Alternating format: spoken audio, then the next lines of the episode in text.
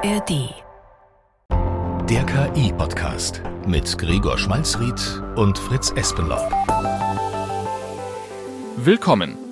Das hier ist die zweite Folge des KI-Podcast in der ARD Audiothek und in allen anderen Podcast-Apps. Wir hatten es schon in der ersten Folge angekündigt. Heute fragen wir uns, wie machen wir uns mit KI produktiver? Es ist so lustig, dass das gerade von KI gesprochen worden ist, dieser, dieser Einstieg von dir. Hallo, hier ist meine echte Stimme. ja, herzlich willkommen nochmal von uns in echt in Fleisch und Blut beim KI-Podcast äh, bei der zweiten Folge. Äh, ich bin der Fritz Espenlaub und sitze hier mit meinem lieben echten Co-Host. Äh, Gregor Schmalzried, genau. Das war schon immer mein Traum, mal eine Sendung so anzufangen. Der Gedanke ist tatsächlich der, dieses Tool, womit ich meine Stimme gefälscht habe, das ist erst gerade eben so gut geworden. Also ich habe das die ganze Zeit immer so auf dem Schirm gehabt. Ich wollte immer gucken, wie, wie praktisch ist das? Wie echt klingt das tatsächlich? Diese Woche, konkret diese Woche, war das Tool endlich so gut, dass ich dachte, jetzt kann ich einfach mal eine Sendung damit anfangen. Da merkt man unser Versprechen, dass das ein Gegenwartsthema ist und kein Zukunftsthema da merkt man's. Also jede Woche kommt was Neues. Ich glaube, es ist sogar erst gestern rausgekommen, ne, dieses Update von diesem speziellen Service. Ich weiß noch, dass ich vorgestern, nein, gestern noch bei ähm, in einem Talk war im Radio, wo es genau um das Thema Sprach-KIs ging und der Moderator meinte, ja, so beeindruckend sind die jetzt noch nicht. und, und, ich, und ich so, ja, ja, hast recht, aber ich glaube, das geht jetzt ganz schnell. Und literally heute ist es einfach ein weiterer Meilensprung. Ähm, und genau um diese Meilensprüche geht es bei uns auch heute in der Folge. Und zwar ganz konkret, jetzt reden alle von KI, wir ja auch jede Woche, aber was machen wir denn mit KI und was macht ihr da draußen vielleicht auch schon mit KI? Wir reden über ein paar Beispiele aus dem Berufsleben und äh, geben ein paar Tipps, wie man für sich selber in seinem eigenen Arbeitsalltag auch Möglichkeiten finden kann, ja, sich die Dinge leichter zu machen mit KI-Tools. Das Interessante ist ja äh, sowas wie äh, der KI-Gregor am Anfang. Sowas gibt's mittlerweile fast so ein bisschen überall. Also Leute, die KI einsetzen, ohne dass man das vielleicht immer merkt. Es gibt sowas wie eine geheime Gruppe von Einzelpersonen, die einfach gemerkt haben, uh, meine Arbeit funktioniert doch ein kleines bisschen einfacher, wenn ich das nicht alles selbst mache, sondern wenn ich mir da von dem ein oder anderen Werkzeug ein bisschen Hilfe hole. Und äh, die haben nicht unbedingt alle so viel Lust, immer darüber zu sprechen, weil vielleicht sparen die sich ja Zeit und äh, wollen die lieber äh, in der Badewanne verbringen als an der Arbeit die geheimen Cyborgs, die sozusagen eine Mischung aus Mensch und Maschine am Arbeitsplatz sind. Ich glaube, allzu lang wird das nicht mehr so geheim bleiben. Äh, das ist, glaube ich, jetzt so ein sehr, sehr kurzes Zeitfenster, das wir noch haben. Wo die Chefs noch nicht wissen, was da passiert. Ganz genau, wo sich das alles erst so ein bisschen durchsetzt. Aber einer dieser Cyborgs ist tatsächlich mein Freund Mark, der äh, arbeitet sehr, sehr viel mit Texten. Der ist im Gleichstellungsbüro der Schweizer Regierung und muss da regelmäßig wissenschaftliche Papiere zusammenfassen, muss ganz, ganz viele E-Mails schreiben. Und den habe ich gefragt vor der Sendung, ob er schon KI in seinem Alltag nutzt. Und er meint, ja, ständig. Also ständig, eigentlich jeden Text, den er liest, der länger ist, den packt er einfach rein in irgendeinen Chatbot, in irgendeine Sprach-KI lässt sich den zusammenfassen. Der benutzt es ganz viel für Brainstorming, also um eben am Anfang auf neue Ideen zu kommen, wenn er irgendwie Workshops entwickeln muss und macht da ja, ganz viele Arbeitsschritte jetzt schon mit Hilfe von einer Sprach-KI, die er früher, sage ich mal, per Hand oder eben per mühsamem Text in den Laptop eintippen machen musste. Vielleicht können wir einen Satz dazu sagen, was in dem Fall eine Sprach-KI ist, weil eine Sprach-KI äh, ist nicht das, was am Anfang meine Stimme gefaked hat, sondern es ist letztlich ein textgenerierendes KI-Programm. Also man gibt ein, mach mir einen Text über Thema XY und dann kommt da was raus. Also das berühmteste Beispiel wäre natürlich ChatGPT, was in aller Munde ist, aber es gibt auch Google Bard, es gibt äh, die Bing-Suche mittlerweile, die das ja auch integriert hat. Es gibt Claude von Anthropic, also ganz, ganz viele verschiedene Tools, die eben ja ein Chatbot sind, mit dem redet man, man kann ihm Fragen stellen und er antwortet. Ich denke, die meisten da draußen haben auch mittlerweile mitbekommen, dass das so der aktuelle große Shootingstar in der KI-Welt ist, diese Art von Programmen. Und solche Sprach-KIs oder äh, Large Language Models nennt man sie manchmal auch, die sind da, wo gerade diese Produktivitätssteigerungen vor allem stattfinden. Es gab da vor kurzem jetzt eine Studie vom Massachusetts Institute of Technology. Die haben einfach mal ein paar hundert Marketingleute und Textleute und Consultants mit zwei Aufgaben beauftragt und der einen Gruppe haben sie gesagt, macht das mal selber und der anderen Gruppe haben sie ChatGPT gegeben. Und zwar, das fand ich ganz interessant, ChatGPT 3.5. Also nicht mal die aktuellste Variante von diesem Tool, sondern die kostenlose, auf die jeder einfach so zugreifen kann.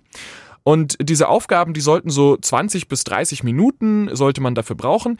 Und die Hälfte von den Leuten, die Zugang hatte zu ChatGPT, ist mit den Aufgaben im Schnitt 11 Minuten schneller fertig geworden. Also 40 Prozent schneller.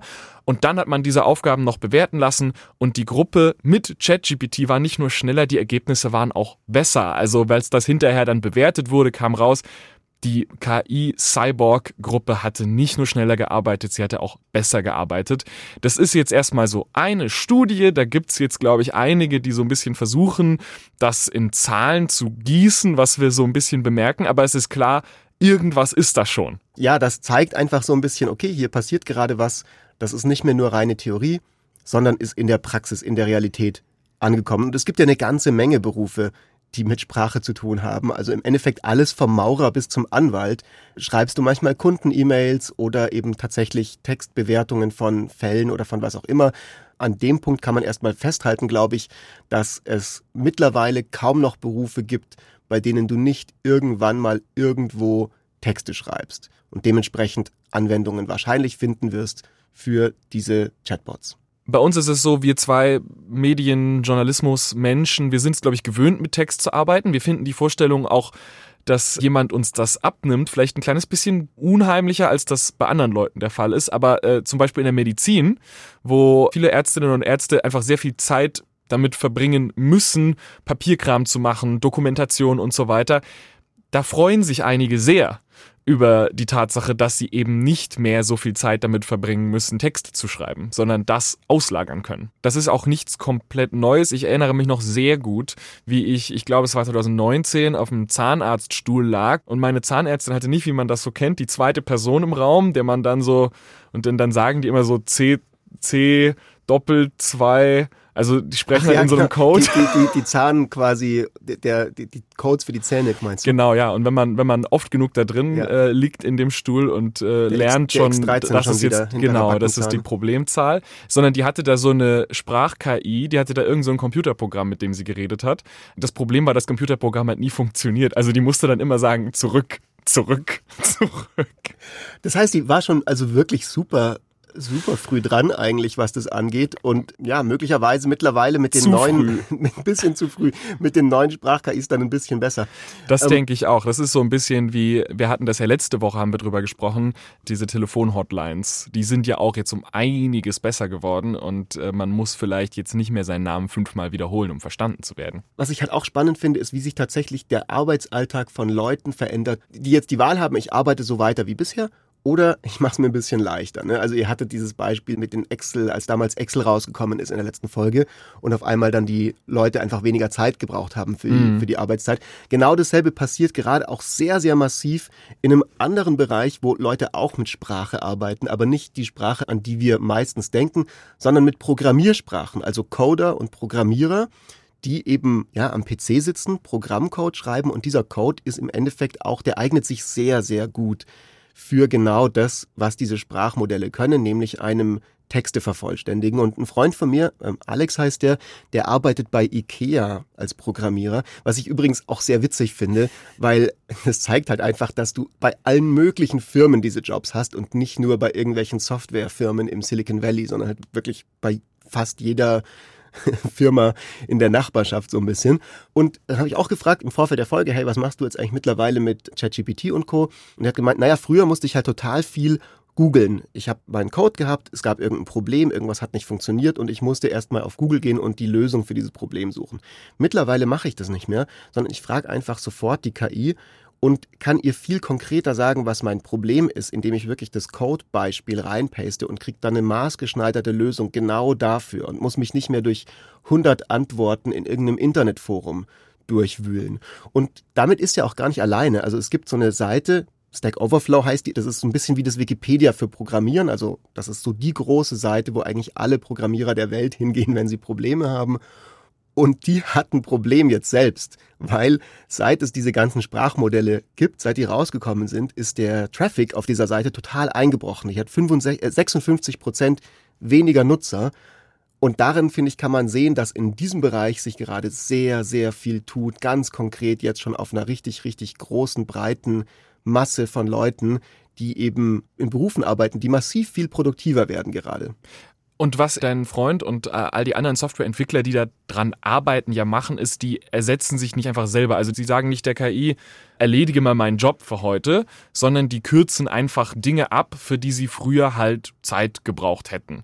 Und jetzt nicht mehr. Genau, also das ist genau der Punkt. Ich merke das auch selber bei mir in meiner eigenen Arbeit. Was noch nicht geht, ist jetzt einen kompletten journalistischen Text mir von vorne bis hinten von irgendeinem Chatbot schreiben zu lassen. Dafür ist es noch immer noch nicht ganz gut genug.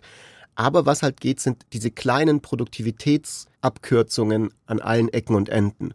Und das hat eben dann auch ganz konkrete Auswirkungen dazu, welche Skills in Zukunft und jetzt schon wichtiger werden und weniger wichtig werden im Arbeitsleben. Und das hat damit zu tun, ja, wie diese KIs eigentlich funktionieren. Schnell tippen ist zum Beispiel so ein Skill, der war früher wahrscheinlich wichtiger, als er es heute ist, weil kein Mensch kann schneller tippen, als er sprechen kann. Und in dem Moment, in dem man einfach seinem Handy, seinem Laptop diktieren kann, was man sagen möchte und der schreibt das eins zu eins fehlerfrei mit, wo wir quasi schon sind mittlerweile, geht dieser Skill so ein kleines bisschen verloren. Und was dann natürlich wichtig ist, ist, die gehen jetzt nicht hin, haben ihre Aufgaben für den ganzen Tag und äh, schreiben die in eine KI und die KI macht ihnen die ganze Arbeit, sondern es geht darum einfach zu lernen, welche Teile von dem, was ich so zu tun habe am Tag, kann auch die KI übernehmen. Welche Kapitel, die ich abarbeiten muss, welche einzelnen Aufgaben sind was für die KI oder kann ich mit einer KI schneller machen, auch wenn ich immer noch selber da sein muss und das Ganze zusammenhalten. Und das so ein bisschen zu lernen, was diese Aufgaben eigentlich sein können. Ich glaube, dafür ist es schon wichtig, sich nochmal kurz anzuschauen, worüber wir hier eigentlich reden. Also diese Sprach-KIs, Large Language Models, ChatGPT und so weiter, äh, all diese Begriffe, die man dafür hört, die aber letztlich alle so ein bisschen ein und dasselbe bezeichnen, nämlich eine KI, die Texte und Daten generieren kann. Genau, und da ist es wichtig, sich eben klar zu machen, dass es zwar so wirkt und man schnell auf den Gedanken kommen kann, als ob da irgendwas drinsteckt, was wirklich versteht, worum es gerade geht. Also ein, du hast ein Gespräch mit einem, ja, fast schon menschlich anmutenden Wesen, ja, mit dem du dich unterhältst. Am Ende des Tages ist es ein statistisches Programm, das die höchste Wahrscheinlichkeit für das nächste Wort und den nächsten Satz erkennt, das eben aufgrund von einem Lernen in gigantischen Datensätzen sich selbst Milliarden von Regeln entwickelt hat und damit dann eben diese Sätze zusammenbaut. Das ist sehr mächtig, das hilft sehr gut, aber das bedeutet halt, dass man als Mensch natürlich immer noch mal mitdenken muss. Man kann sich nicht einfach von so einem Programm irgendwas ausspucken lassen und davon ausgehen, dass das einwandfrei dann funktioniert. Das gilt auch zum Beispiel mit den neuen Plugins, die die dann statistische Analysen machen, genauso. Du musst immer noch ein bisschen das Kontextwissen mitbringen und selber einordnen können, was das Ergebnis, ob das ein gutes Ergebnis ist, das du gerade bekommen hast. Ja, also gut, du sagst jetzt, die KI weiß eigentlich nicht, wovon sie redet und deswegen müssen wir immer aufpassen, was wir der so für Aufgaben geben und was wir die machen lassen. Das stimmt auch. Ich finde da nur schon auch so, hm, ich sag mal so, bei einer Menge Menschen weiß ich auch nicht, ob die eigentlich wissen, wovon sie reden. Und die kommen trotzdem ganz gut durch und äh, haben wahrscheinlich deutlich weniger so an Daten mal gelesen und gelernt, als das jetzt so eine gigantische KI hat. Und oft habe ich so das Gefühl, ja, Kritik an KI wichtig und auch wichtig, dass wir jetzt nicht einfach alle unsere Daten, die wir jemals haben, da reinladen und dann die KI entscheiden lassen, wie wir jetzt unsere Regierung aufbauen oder so. Sicher will ich nicht. Aber nur weil sie theoretisch nicht weiß, wovon sie redet, bedeutet das nicht, dass die Ergebnisse nicht möglicherweise auch sehr, sehr gut sein können. Also genau diese Arten von Arbeit wird halt ein bisschen weniger wert. Ne? Also das ganz konkrete, kleine, ausführende, zum Beispiel, ich bin ein Grafikdesigner, ich weiß genau, wo in meinem Programm, mit welchem Knopf ich eine bestimmte Schattierung hinkriege. Das wird mehr und mehr von KI übernommen werden. Was halt weniger von KI übernommen werden wird, wahrscheinlich oder zumindest noch eine Weile lang, ist zu wissen, was eine gute Grafik ausmacht und was, was ich überhaupt will am Ende von dem Programm. Also du musst dir vorstellen können, so ungefähr soll das Bild aussehen und genau zu verstehen, wie ein Programm funktioniert, diese, diese ganzen kleinen Hacks zu kennen, zu kapieren, wie man aus diesem Programm in jenes Programm exportiert oder so. Das wird alles so ein kleines bisschen weniger spannend, weil das macht der Computer einfach für uns. Genau. Allgemeines Verständnis von Zusammenhängen und klare Zielvorstellungen wird wichtiger, ausführende technische Skills werden weniger wichtig. Das ist jetzt was, was uns auch genau überführt in die nächste Frage, die wir heute besprechen wollen, nämlich das ist alles schön und gut, was ihr da sagt im KI-Podcast, aber was bedeutet das denn für mich, für meine Arbeit? Wo kann ich KI ganz konkret anwenden? Ich, es ist ja auch nicht jeder Softwareentwickler oder Ärztin oder so. Also für viele Jobs gibt es diese Lösungen einfach noch gar nicht. Man muss die so ein bisschen selber finden. Man muss sich so selber überlegen, okay, welche Aufgaben sind denn was für die KI? Womit werde ich denn schneller und produktiver? Womit kriege ich diese, diese 40% Zeitersparnis hin?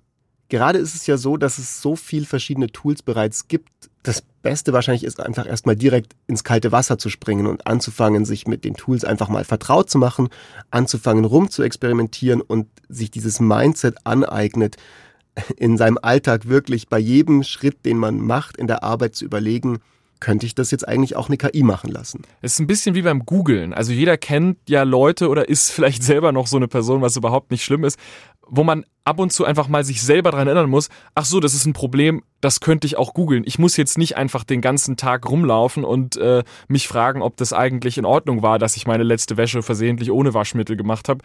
Ich kann auch einfach mal schnell nachschauen, ist das jetzt eigentlich okay? Was sollte ich tun? Als Google ganz frisch kam, war das ja auch noch nicht selbstverständlich. Und äh, viele Söhne kennen das, dass, äh, dass ja. man so die kleinen technischen Wehwehchen des Alltags. Bei meiner Mama genau Ja, genau. So. Die ruft einen dann an und sagt, du Krieg, meine Taskleiste, die ist nicht mehr da, wo sie hingehört. Und dann sagt man halt, hey, mach doch mal so und mach doch mal so. Weil einfach mal googeln ist auch nicht ganz so leicht. Also das muss man sich auch ein bisschen antrainieren.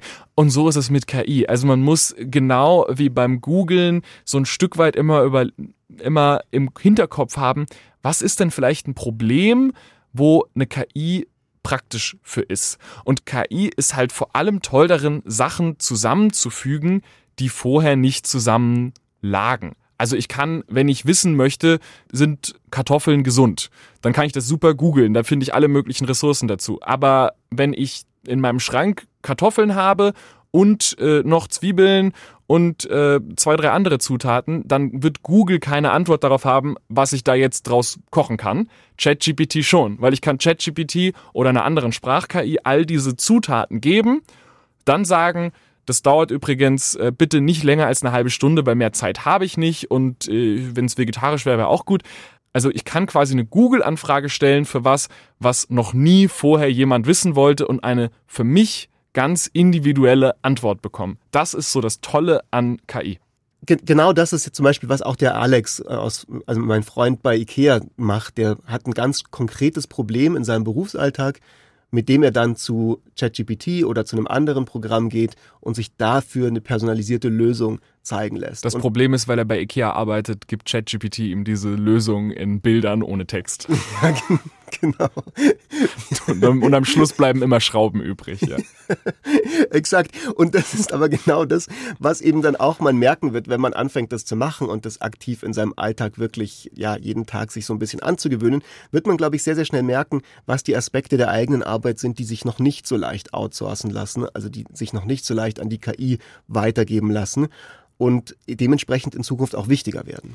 Das Tolle ist, letztlich ist KI eben ein bisschen wie der schnellste Praktikant, den es je gab. Also der fasst dir Dokumente zusammen, der übersetzt dir Sachen, der vergleicht Text A mit Text B, der äh, findet für dich heraus, ob es irgendeinen Zusammenhang gibt zwischen diesem physikalischen Begriff und deiner Firma. Also oh Gott, das sind ich krieg gerade schreckliche Flashbacks zu meinen Praktika, die ich in meinem Leben schon gemacht habe. Und der, das ist ja vielleicht das Tolle daran, ist, dass anders als du wird die KI keine schrecklichen Flashbacks bekommen. Die macht all das völlig ohne Murren, die braucht auch keine Kaffeepause, die zieht einfach durch. Das Wichtige ist halt, einen Praktikanten würde man vielleicht nicht direkt zum Kunden schicken. Du würdest nicht das, was der Praktikant dir vorsetzt, ohne es nochmal genau zu überprüfen, einfach rausgeben, sondern man muss darauf vorbereitet sein, der Praktikant wird auch mal Fehler machen, der wird Sachen falsch verstehen, der wird nicht genau wissen, was du meinst. Und all das sind Sachen, da kommt man erst drauf, wenn man einfach eine Weile mit dem arbeitet. Man muss den so ein bisschen ja. einarbeiten, man muss den onboarden. Aber hey, ich habe immerhin jetzt meinen eigenen Praktikanten. Also wie cool ist das denn? Gregor, ich hatte noch nie einen Praktikanten in meinem Leben, der für mich Dinge gemacht hat. Und jetzt habe ich einfach einen, der für mich Dinge tut. Und es wird halt einfach immer noch mehr Dinge werden. Okay, jetzt sitze ich aber vielleicht zu Hause, höre diesen Podcast, denke mir, den schnellsten Praktikanten der Welt hätte ich liebend gerne, aber das ist ja noch nicht so wahnsinnig konkret. Ich kann ja jetzt nicht schnellster Praktikant der Welt googeln und dann kommt das. Musst du auch nicht. Es ist gerade eher egal, was du benutzt. Also du kannst ChatGPT benutzen, BART. Free Willy Claude. ist ganz frisch rausgekommen diese Woche. Das ist so ein Open Source Ding. Genau, eines dieser zahlreichen Modelle, einfach mal sich einen Account machen, anmelden und anfangen damit rumzuspielen, weil es geht jetzt gerade nicht darum, irgendwie zu sagen, hier ist jetzt diese konkrete AI, die genau diesen Nischen, diese Anwendung hat für irgendwie Leute da draußen mit genau dem Problem. Wir wollen euch nicht das Glas Nutella vor die Nase stellen. Wir wollen euch klar machen in diesem Podcast, wie finde ich mich im Supermarkt zurecht. Und der Supermarkt wird immer größer. Also es kommen da ganz schön viele Gläser Nutella mit dazu. Es gibt äh, so eine Website, die heißt There's an AI for that. Also so wie früher diese Apple-Kampagne, da gibt's eine App für. Es ist jetzt so, da gibt's eine KI für. Und das macht echt ein bisschen Angst, wenn man darauf geht. Also da sind tausend Programme, es kommen jeden Tag ein Dutzend mit drauf, aber das bedeutet nicht, dass man die alle wirklich ausprobieren muss und das bedeutet auch nicht, dass man wenn man sich überlegt, okay, ich brauche jetzt eine KI für genau dieses Problem, dass ich dann google, welche KI könnte dieses Problem lösen. Ich glaube, es geht eher darum zu schauen, wie funktionieren diese Tools eigentlich und dann zu erkennen, was kann ich mit denen machen.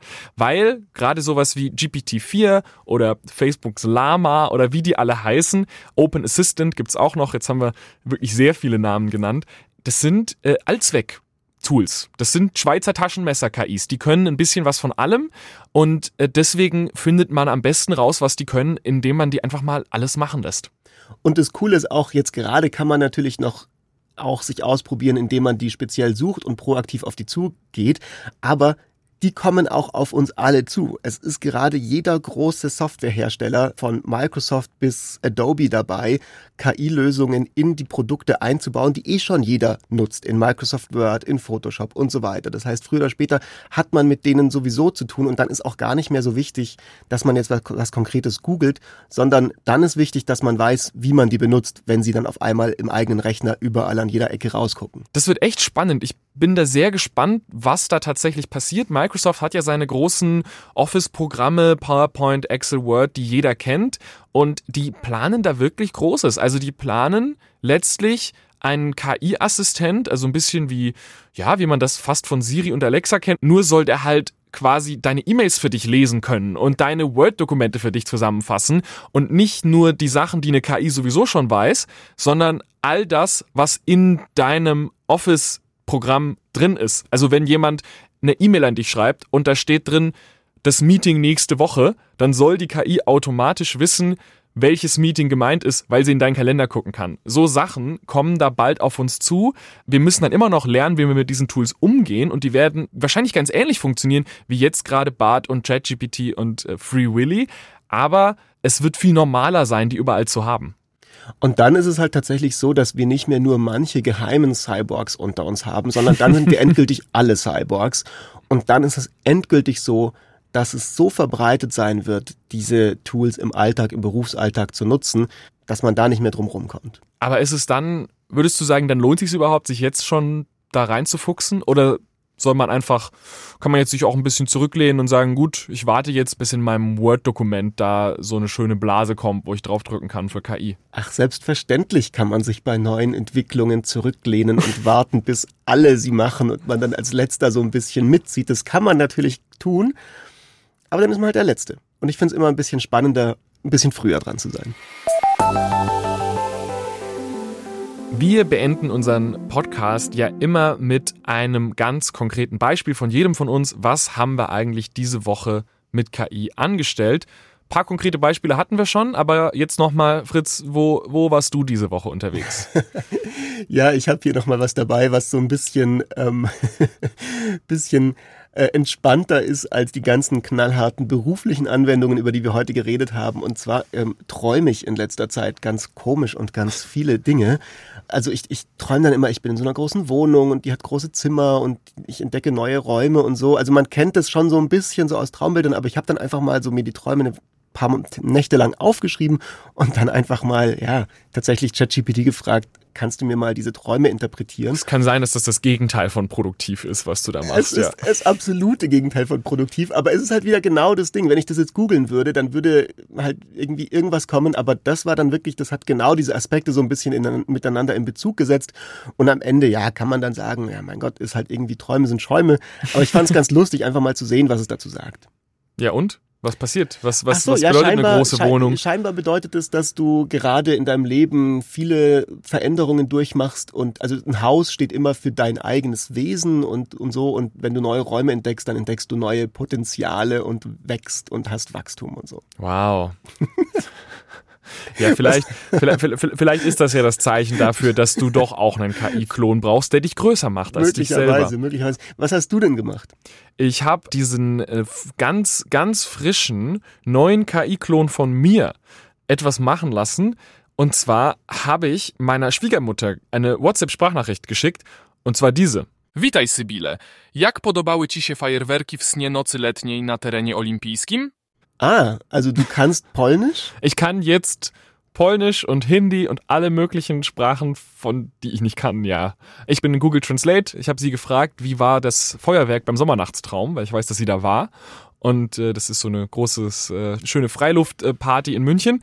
Und ähm, habe sie einfach mal gefragt, wie es da war und habe das dann mit Google Translate auf Polnisch übersetzen lassen, das dann in eine KI eingegeben, in diese äh, Stimm-KI und äh, konnte sie quasi ja, konnte ihr eine kleine, eine kleine Sprache schicken auf Polnisch. Das ist eigentlich gar nicht so schlecht. Das könnten wir bei unserem Podcast auch machen und den in Zukunft einfach in allen möglichen Sprachen erscheinen lassen. Das Problem ist nur, dann kommt Rückmeldung. In dem Fall kam auch Rückmeldung von, äh, von meiner Schwiegermutter, die ist in Polen aufgewachsen. Deswegen kam natürlich das hier.